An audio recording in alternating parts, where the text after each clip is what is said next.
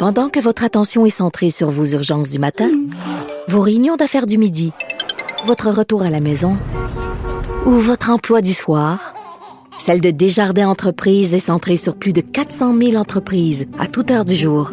Grâce à notre connaissance des secteurs d'activité et à notre accompagnement spécialisé, nous aidons les entrepreneurs à relever chaque défi pour qu'ils puissent rester centrés sur ce qui compte, le développement de leur entreprise.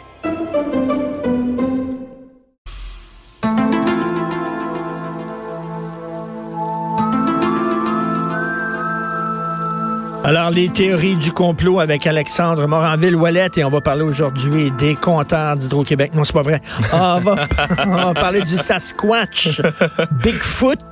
Oui. Y a-tu d'autres noms de ça? Ah, ben, il y en a plusieurs, là. C'est surtout. L'abominable homme des neiges, c'est ça? C'est, écoute, il y, a- il y a diverses théories, évidemment, par rapport à tout cela, mais non, euh, théoriquement, ce serait pas exactement la même espèce. On aura l'occasion de revenir sur le Yeti parce que là, on Oh, parle le Yeti, c'est ça. Ouais, il y a le Yeti, ben, l'abominable homme des neiges, hein. Ok, mi- le Yeti, migou c'est- aussi. Il dit ça dans Tintin. hein, Le migou. Mais son le, le Yeti, c'est dans les montagnes. Ce serait dans les montagnes du Tibet. Le Sasquatch puis Bigfoot, c'est dans la forêt. Ce serait en fait Canada, États-Unis. Hein, le Bigfoot, animal mythique. Hein, euh, Bigfoot, c'est surtout aux États-Unis qu'on utilise ce terme-là. Sasquatch, c'est plus au Canada, puis c'est un terme amérindien d'ailleurs. Puis on, aura l'occasion d'y revenir. Av- Avant toute chose, je voulais dire, on, on- j'ai parlé beaucoup de théories du complot récemment avec toi, Richard, mais il y, y a tellement de croyances occultes, étranges qu'on n'aborde pas. Alors, je fais un petit tour aujourd'hui. Ce qu'on va faire, c'est de la cryptozoologie. La cryptozoologie, hein, c'est du grec ancien cryptos, caché, zoion, animal, logos, étude, donc l'étude des animaux cachés. Euh, c'est une science non officielle qui a aucune formation universitaire pour, aucun institut scientifique officiel de cryptozoologie. Puis c'est, euh, selon la définition officielle, la science qui tente d'étudier objectivement le cas des animaux seulement connus par des témoignages pièces anatomiques ou des photographies de valeur contestable. Donc, c'est l'étude des animaux qu'on a de la misère à prouver photographies de valeur contestable. De valeur contestable. Ils le disent eux-mêmes dans leur dans leur définition, c'est des gens qui vont passer leur vie en fait à essayer d'étudier des animaux ou de pas partir à la recherche. Et il y a des il y a des scientifiques et des, ça, ça, des ça, biologistes ça- très sérieux là-dedans. Mais ça, ça implique les serpents de mer. Ça euh, implique le- tout ce que tu Le veux. mont puis- du Loch Ness. Bon, euh, je veux pas, je veux pas divulgacher tout ce que je peux faire dans les prochaines semaines, mais oui, il y a toutes sortes de, de, de, de créatures et d'animaux euh, mythiques. Et je voulais commencer par parler peut-être de celui qui est un des plus connus au travers de la planète, qui est le Sasquatch. On l'a vu la première fois, c'est quand?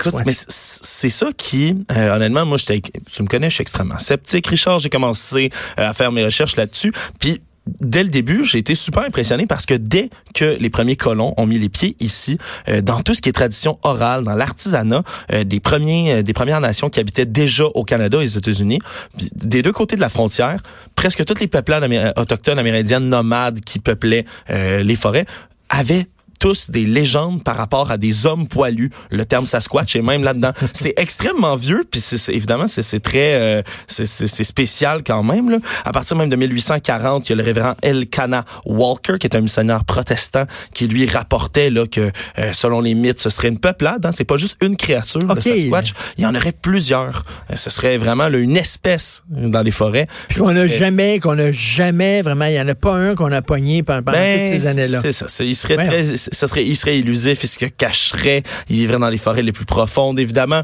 on a tous le droit d'être extrêmement sceptiques puisqu'on n'en a jamais capturé un. Puis toutes les critiques de films de Sasquatch puis Bigfoot, la caméra shake tout le temps. Tu te dis, coudon, il y a personne là-dedans qui avait un trépied. Voilà, écoute, j'en ai écouté plusieurs, là, évidemment, Ah oui? là, je me suis penché là-dessus. Euh, la plupart des films modernes, là, on- c'est boboche, c'est ça qui est, qui est de, de plus en plus fou. Là. Les plus récents, après, après 2000, pff, c'est c'est vraiment des vidéos bidons, c'est vraiment mal fait. Par contre, Richard, je vais te le dire, j'ai écouté le vidéo ou presque que, que commencé cette, cette frénésie-là.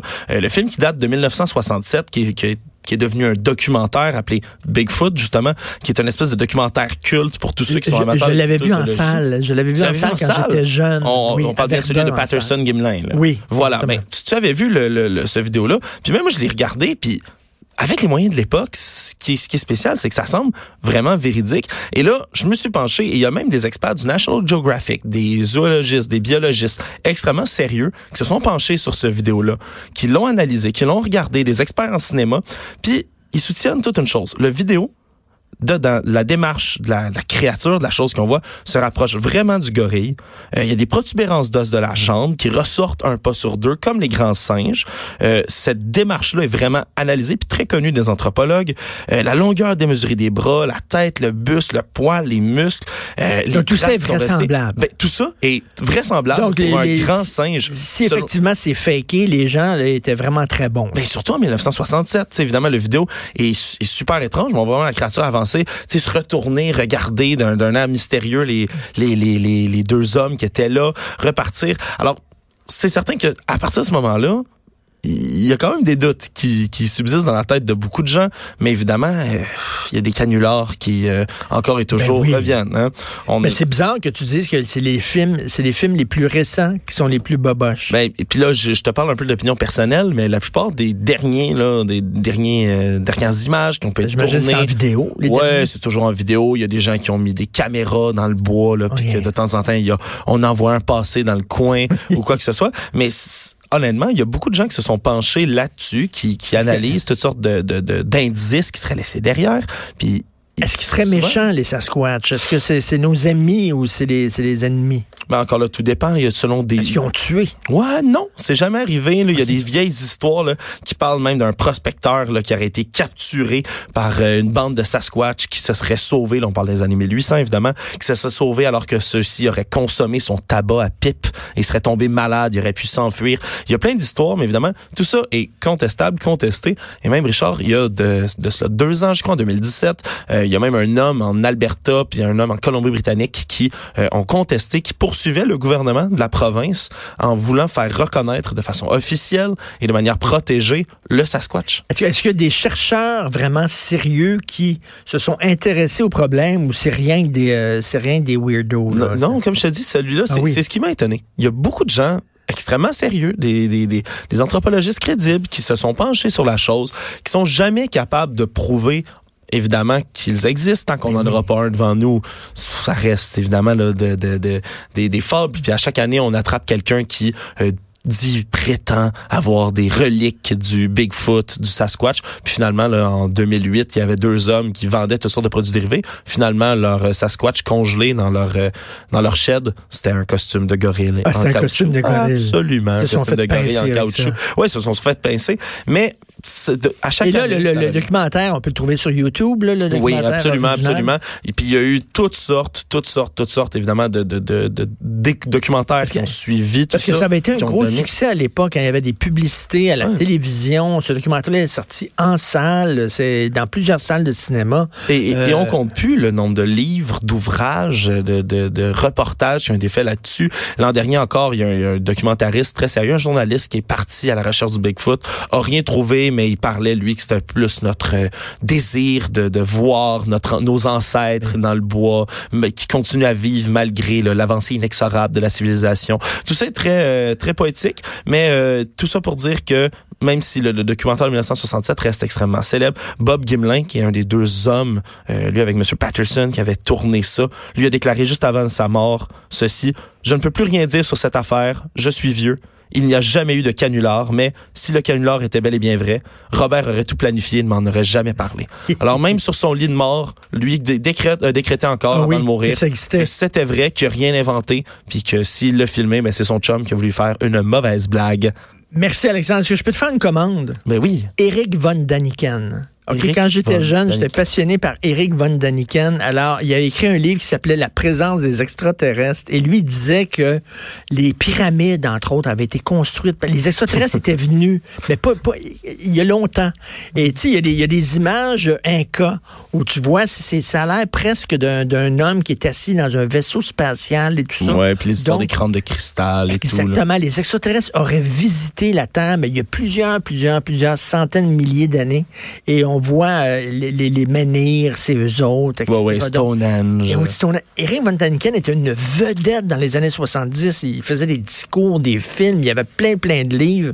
je Et, euh, me, on- penser, on- me pencher sur ces ouvrages, Richard, et on- Merci. je te reviens. Merci beaucoup pour ton courage, Alexandre Moranville. Wallet. Alors, Jonathan, comment ça va?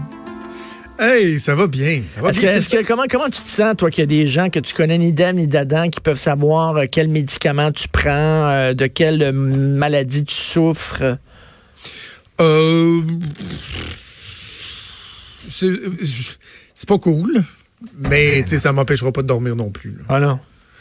Bon, premièrement, j'ose croire que la grande majorité du personnel de notre système de santé, que ce soit évidemment les médecins qui ont accès au dossier Santé Québec, euh, ou les infirmières, infirmiers qui sont débordés, qui font des burn-out, qui font des shifts euh, obligés, obligatoires. Ils ont d'autres choses à faire que d'aller glander ce qui se passe avec la prostate à Martineau, le mettons. là, va très bien. On ne sait jamais.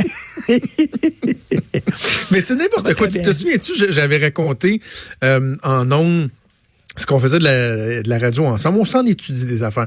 Euh, J'avais raconté comment ça marchait lorsque euh, un médecin, par exemple, va récupérer sa clé USB. Pour, euh, pour le DSQ. Oui, là. oui, oui, Il y a trois fonctionnaires dans une salle. Le premier confirme ton identité. Le deuxième te remet euh, la clé USB avec les codes. Le troisième te fait des démonstrations comment ça fonctionne. C'est la grosse, grosse affaire. Et là, tu te rends compte que malheureusement, la clé USB, tu peux pas l'utiliser sur tous les ordinateurs de, euh, de l'hôpital.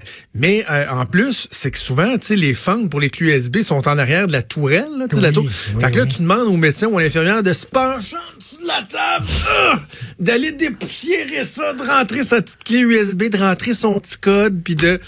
Quelle espèce de système archaïque, un peu débile, qui nous a Ben coûté des dizaines de millions, des dépassements de coûts. On a l'air d'une bande de tweets, c'est mal sécurisé, pas protégé, pas de reddition de compte. Puis ça a coûté un Comme, milliard. comme, comme, comme disait le grand sage Richard Martineau, à la guerre, on t'offrait pas 15 minutes. Oh non, non, non, non, ça c'est sûr. On est-tu rendu à 10? On est rendu à 10. À 10. Un à gros 10 minutes, 7, là, 8. 10 minutes, là, on est fini. Là, on perd. Hey, de quoi tu vas nous parler dans ton émission? Hey, j'ai un nouveau slogan pour le métro de Montréal. je, je leur donne gratis, là.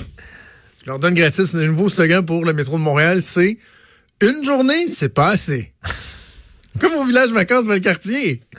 Une journée, c'est pas assez. C'est Hey, quoi, ils, sont, ils sont jaloux de Bora Bora ici? euh, c'est le- le- le Bora Bora? spectaculaire en maudit, hein? Hey, c'est mon Dieu. Tu sais que toi, toi, tu sais que toi, tu vis à Québec. Oui. Tu n'es jamais allé à Bora Park. Moi, je suis allé à peu près, euh, écoute, 5-6 fois. Ah, je sais, toi, tu, tu dis que t'aimes ça te montrer à Bédène au Bora Park. Moi, euh, ça, à ça, Bédène, je la là. monte dans ma cour, puis dans le sud. C'est à peu près ça. Puis moi, je l'ai dans des euh, dans des bassins euh, surchlorés. Et ça me rend la peau très, très, très sensible. Avec de la de la Mais pisse mais il faudrait qu'on aille ensemble un moment donné? Ah oui, ben oui. Qu'on ensemble. Hey, euh, rapidement, oui. j'ai le, le- le chef de police euh, de la ville de Québec qui va être en studio. On va parler de la centrale de police de Québec. C'est un dossier euh, Ben qui oui. est local, mais qui est vraiment très intéressant. Explosion, explosion des, euh, des coûts. Puis je vais lui parler aussi de- du phénomène euh, de la prostitution euh, juvénile. On va parler du nouvel entraîneur euh, de l'Impact, Thierry Henry. Vedette mondiale, on va jaser de ça l'excellent Frédéric Laure de TVA Sport et aussi une entrevue vraiment intéressante. Je sais pas si tu as lu ça dans la presse ce matin. Euh, le journaliste français Guillaume Pitron qui a publié un livre qui s'appelle La guerre des métaux rares, la face